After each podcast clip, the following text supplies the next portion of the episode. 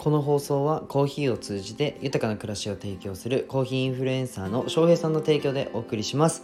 翔平さんいつもありがとうございます。翔平さんのチャンネルと、えー、コーヒーが購入できる URL は概要欄に貼っていますのでぜひポチってみてください。えっと、今日のテーマはこれが理由でブレーキをかける人は一生挑戦できないというテーマでお話をしていこうと思います。僕は世界一の医療施設を作ることを目的に事業をいくつかやりつつ看護師もやってるひじりです。えっと、本題に入る前に一つお知らせなんですけど現在音声の無料の SNS コンサルをやっております。音声で収益化するためにどうやってやるのっていうのを学びたい方は公式 LINE または、えっと、レターにて希望をお願いします。今日はこの理由でブレーキを踏むのはむしろ危ないよというテーマでお話をしていこうと思います。例えば転職。例えば起業。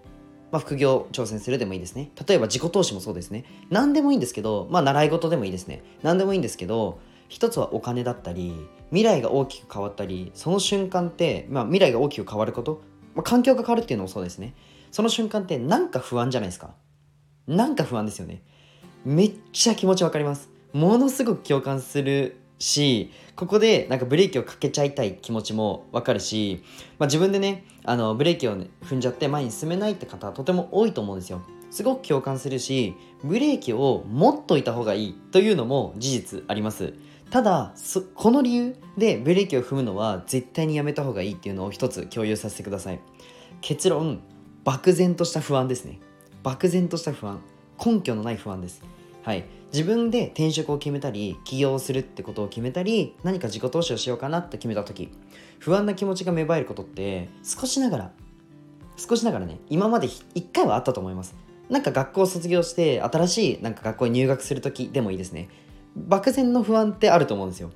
ただ不安を分解することがとても大切でなんで今不安に感じてんだろうなどこが不安なんだろうな不安に対しての原因って何だろうな原因っていうのが出てくると思います。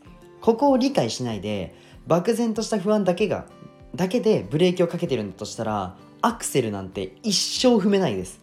一生踏めない。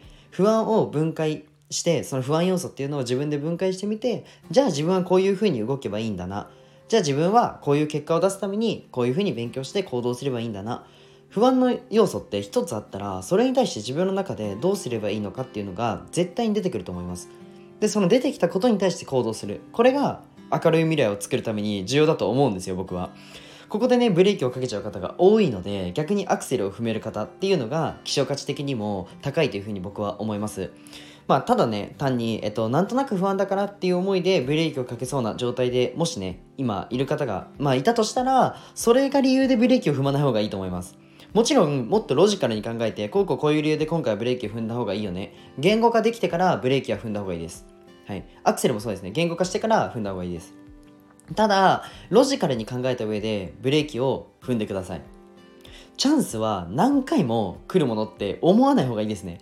僕はチャンスを拾う回数が成功への近道だったり、まあ、成功ってなんだろうと思った時にあのいろんな角度で多分成功ってあると思うんですけど、えっと、チャンスを拾う回数でしか人間って成長できないと思うんですよ。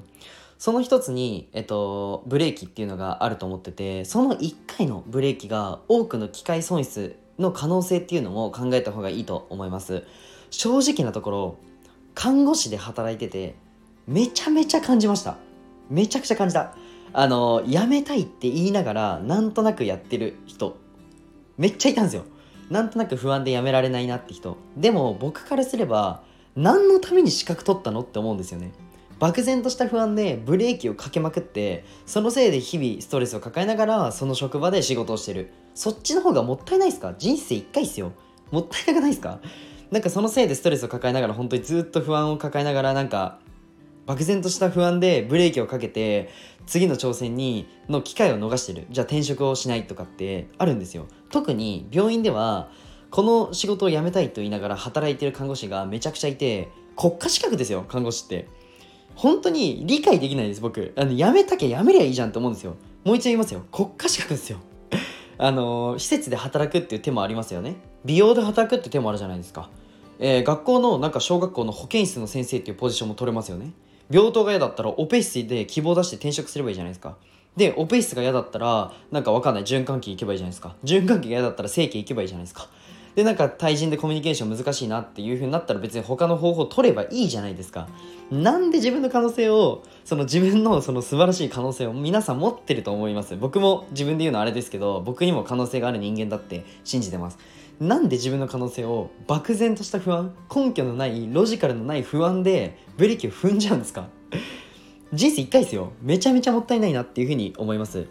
で今抱えてる不安なんてもう挑戦しちゃえば1か1年後なんてマジで可愛い不安だったなーで終わるんですよ。